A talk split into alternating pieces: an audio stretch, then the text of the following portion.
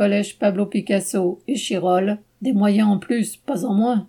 Les enseignants du collège Pablo Picasso des Chirol près de Grenoble, situé en zone d'éducation prioritaire, étaient majoritairement en grève le lundi de rentrée avec le soutien des parents d'élèves. Alors que l'an dernier il y avait cinq classes de sixième et cinq de cinquième avec des effectifs de 21 élèves par classe en moyenne, cette année il leur faudra faire avec quatre classes de sixième et de cinquième surchargées.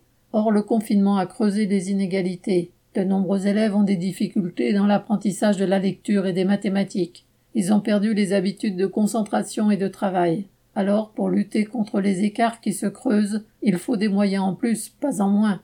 À ces difficultés s'ajoute le manque d'AESH pour accompagner les élèves en situation de handicap. Ces collégiens n'ont pas d'accompagnant du tout, ou bien bénéficient d'un nombre d'heures d'accompagnement inférieur à celui auquel ils ont droit. Parmi les autres membres du personnel indispensable au bon fonctionnement de l'établissement, un poste d'infirmière n'est pas pourvu et la psychologue scolaire n'est là qu'une journée par semaine et une demi-journée par quinzaine. Pour les assistants d'éducation, il y a quatre postes alors que le collège comporte quatre étages.